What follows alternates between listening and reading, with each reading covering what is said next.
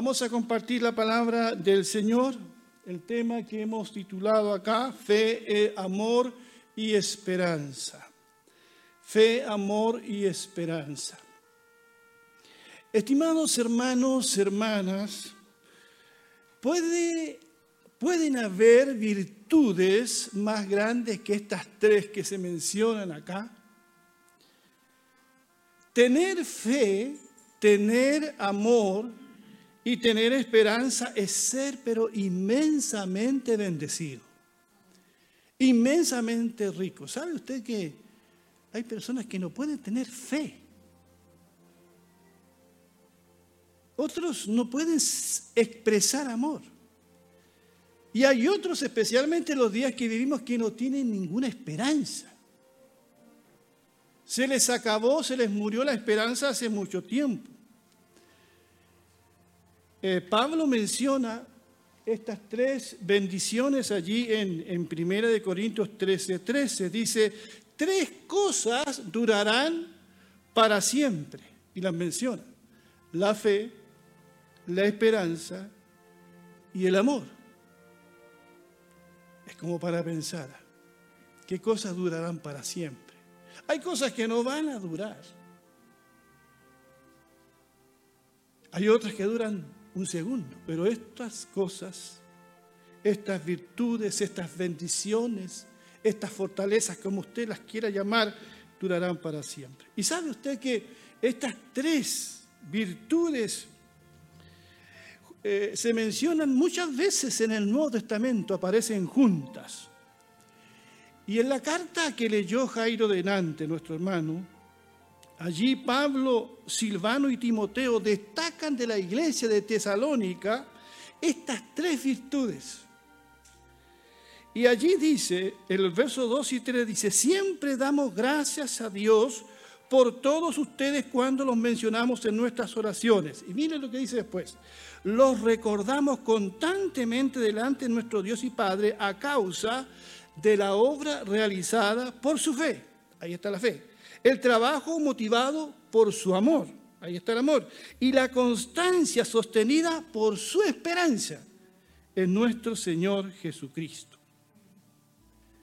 Así que la iglesia tesalónica tenía estas virtudes y estas virtudes deben ser vistas en cada iglesia que dice ser el cuerpo de Cristo. Deben verse en esta iglesia, deben verse la iglesia de los prados, entonces en cualquier iglesia que se dice que sigue al Señor.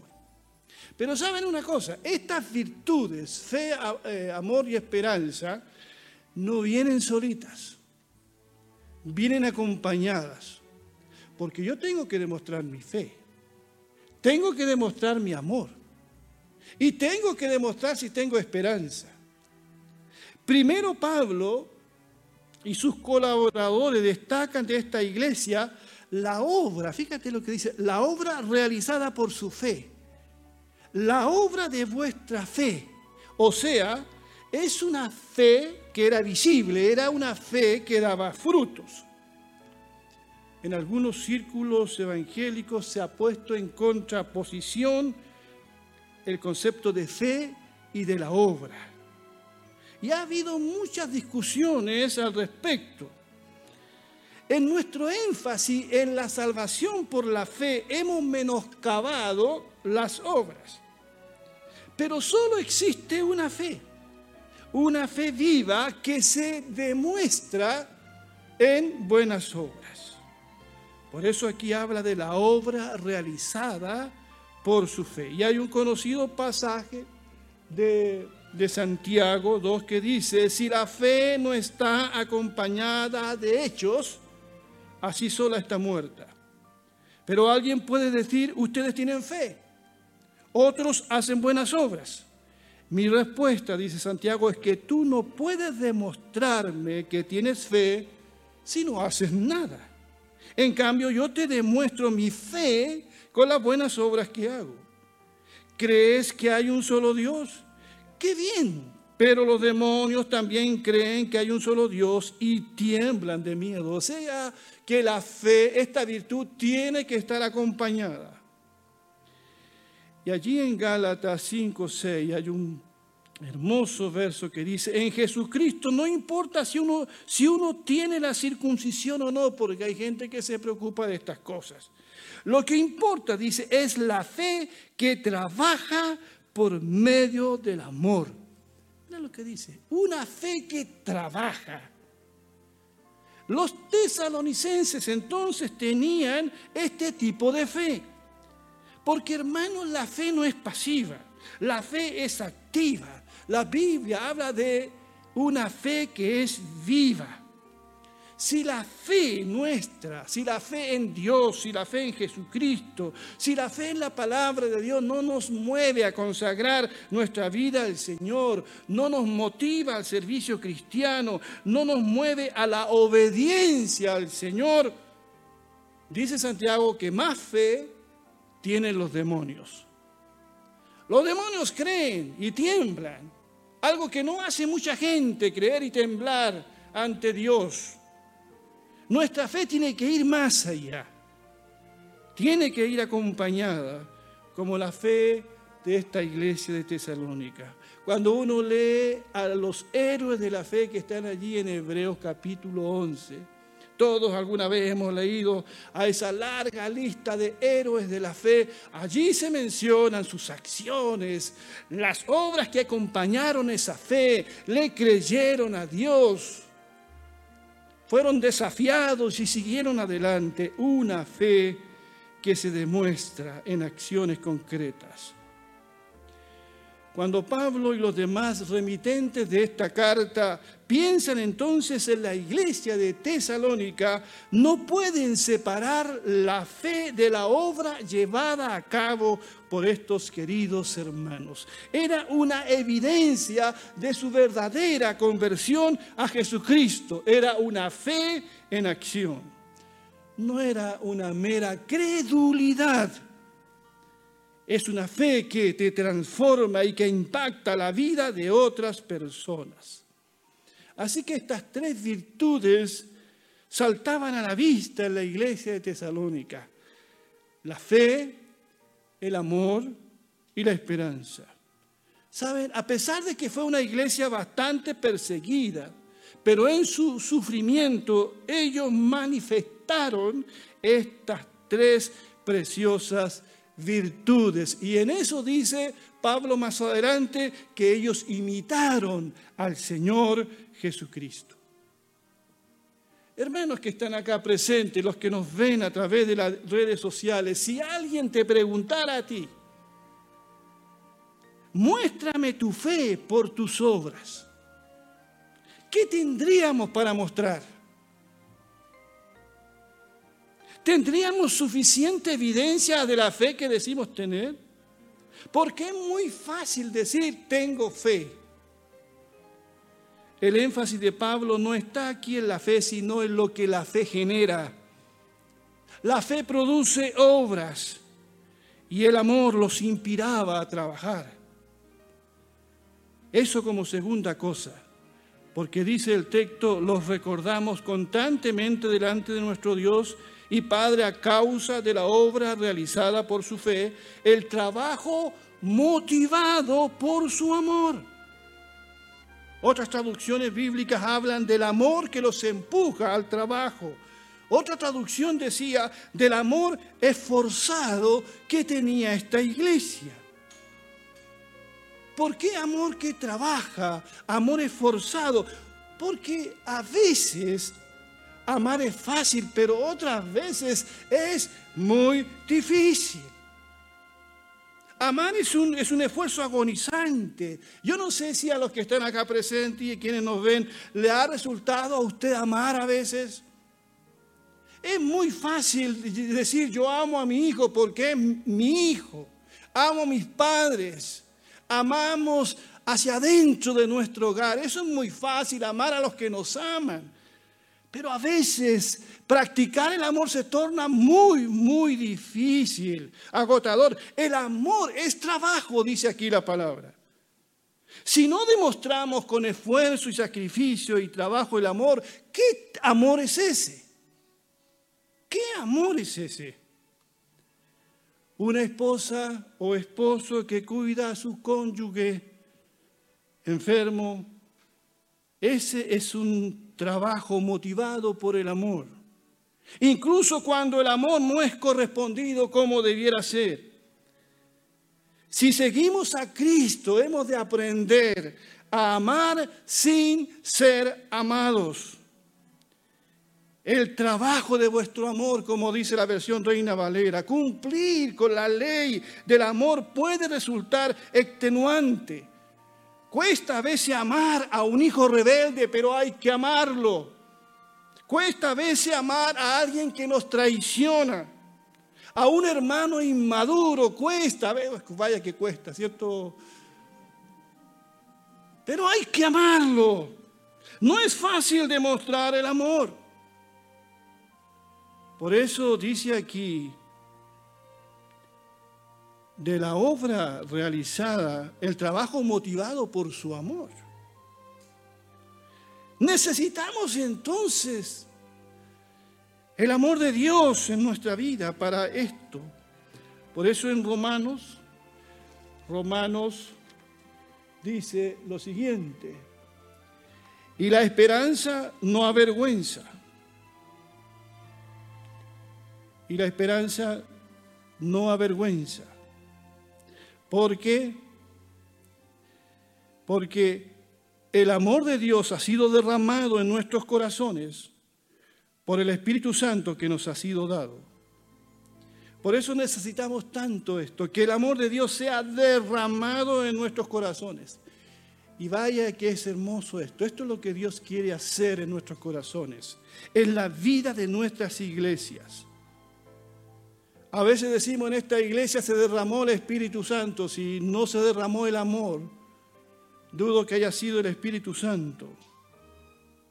Dice aquí que Dios quiere derramar su amor en nuestros corazones por medio del Espíritu Santo. El Espíritu Santo nos da la capacidad de amar, renueva nuestro amor, nos capacita para amar, para no cansarnos en hacer el bien, porque es un trabajo que solo el amor puede llevar adelante. El trabajo que se hace por amor y con amor es agotador, pero no cansa en el sentido de dejar de amar. Seguimos amando porque el amor de Dios ha sido derramado en nuestros corazones por el Espíritu Santo. ¿Cuántos dicen amén? Así es. Me salgo un poco, pero creo que es bueno destacar a propósito de trabajo de amor, el trabajo que han hecho todos estos meses, no solamente los hermanos que trabajan en la salud, sino gente que no es creyente siquiera. ¿Con qué amor han trabajado? Han estado cansados, han dormido poco, no han tenido quizás vacaciones alguno o le ha costado conseguir vacaciones. El personal de salud destaco su trabajo de amor en todo este tiempo. Los que trabajan como policías también cuidando es un trabajo de amor. Personas que han trabajado los servicios esenciales, tenemos que agradecer a esas personas que mientras muchos trabajaban cómodamente desde sus casas, hay gente que estuvo allí atendiéndonos a nosotros cuando lo necesitamos. Ese es un trabajo de amor. Piense usted en el trabajo de amor de aquellos que cuidan enfermos. Hay hijos que han tenido que sacrificarse para cuidar a un anciano padre, a una anciana mamá. Es agotador cuidar un enfermo. Es los cuidadores de personas discapacitadas, de personas que están enfermas, de, personas que tienen crisis emocionales continuas y hay que asistirla. Eso es agotador, pero es un trabajo que hay que hacer. Y yo destaco a esas personas, los que ayudan de diferentes formas, porque el amor no es solo un sentimiento, el amor es práctico, el amor es una conducta, el amor trabaja. Mi pregunta es, ¿es tu amor un amor sacrificado?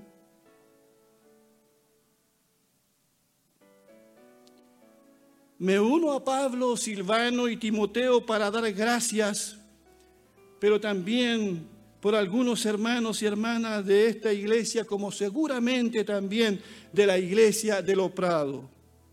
Esos hermanos y hermanas que son poseedores de una fe laboriosa y de un amor a toda prueba, que han estado junto a sus pastores sirviendo todo este tiempo que ha sido difícil, ayudando, procurando que otros conozcan el Evangelio, orando, intercediendo como estuvieron esta mañana un grupo de hermanos y el viernes también en la vigilia.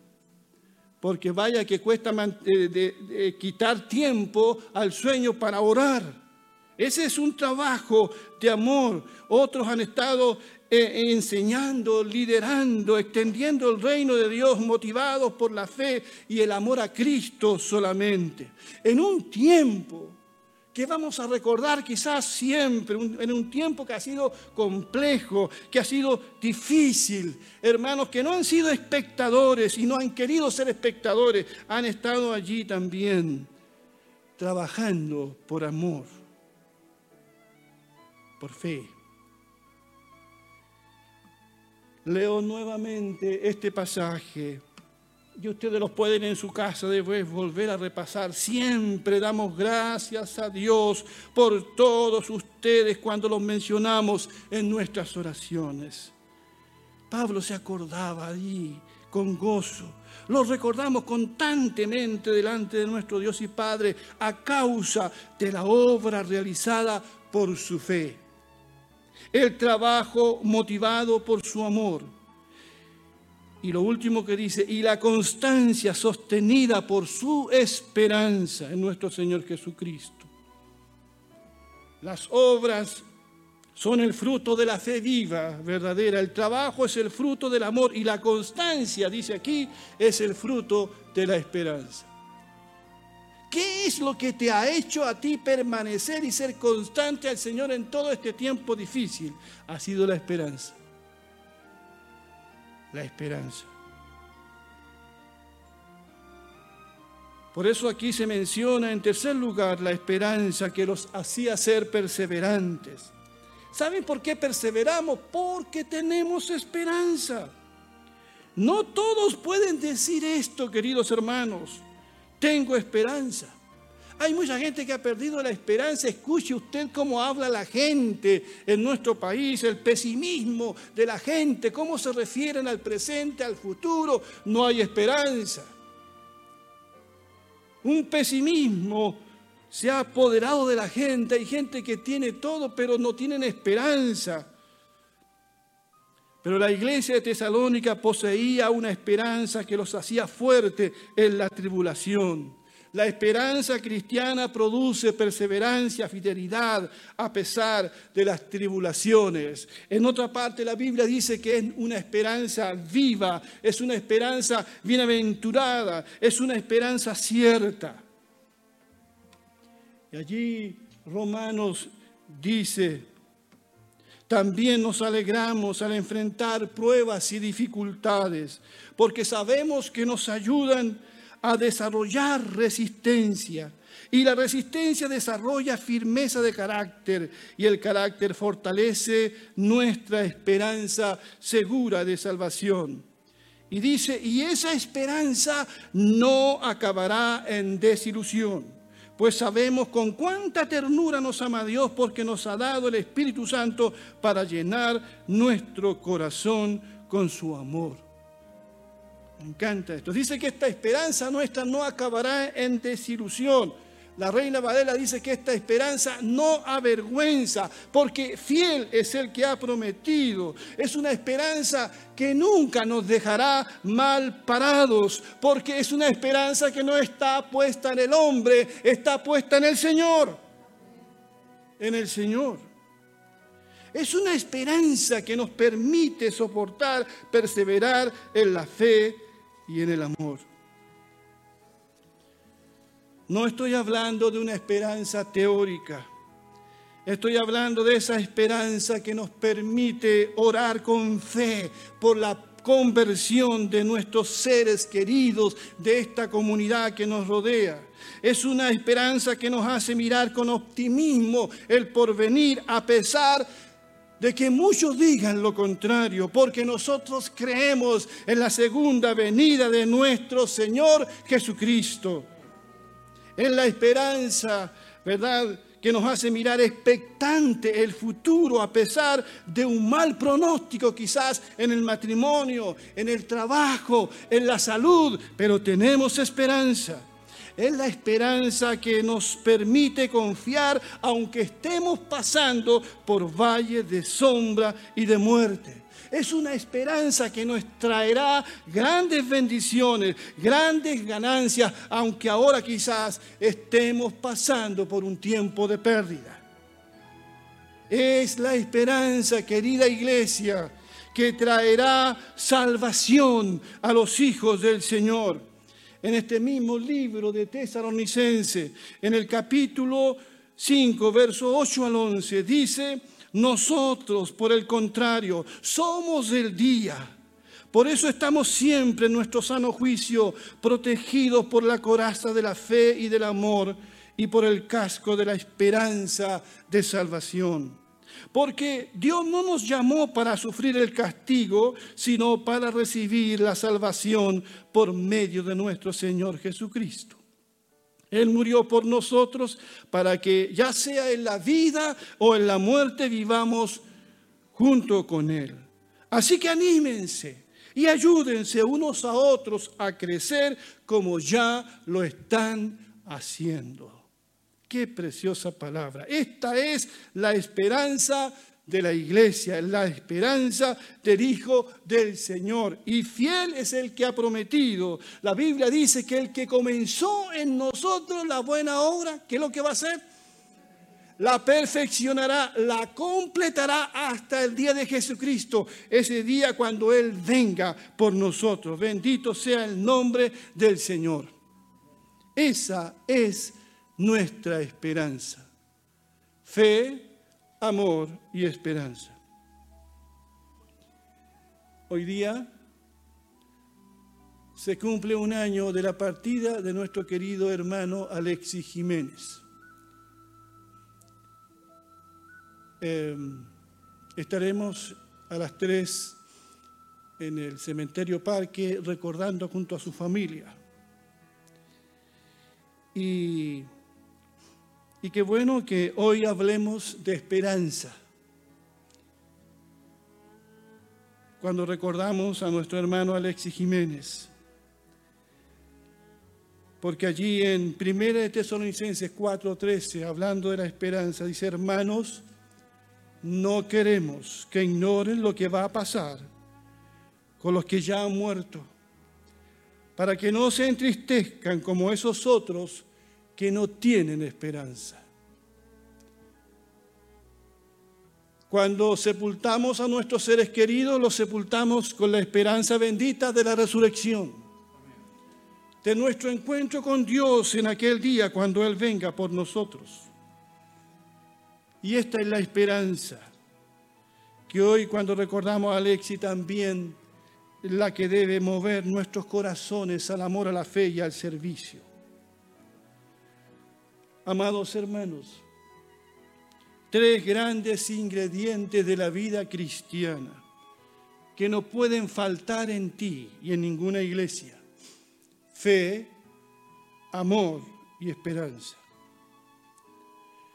¿Te ha sido difícil tener fe en estos últimos meses? ¿Te ha costado trabajo amar? ¿Has perdido en ocasiones la esperanza? Satanás está atento para robarnos estas tres cosas que son tan importantes, porque cualquier cosa que Dios destaque, Satanás tratará de quitarla de tu vida.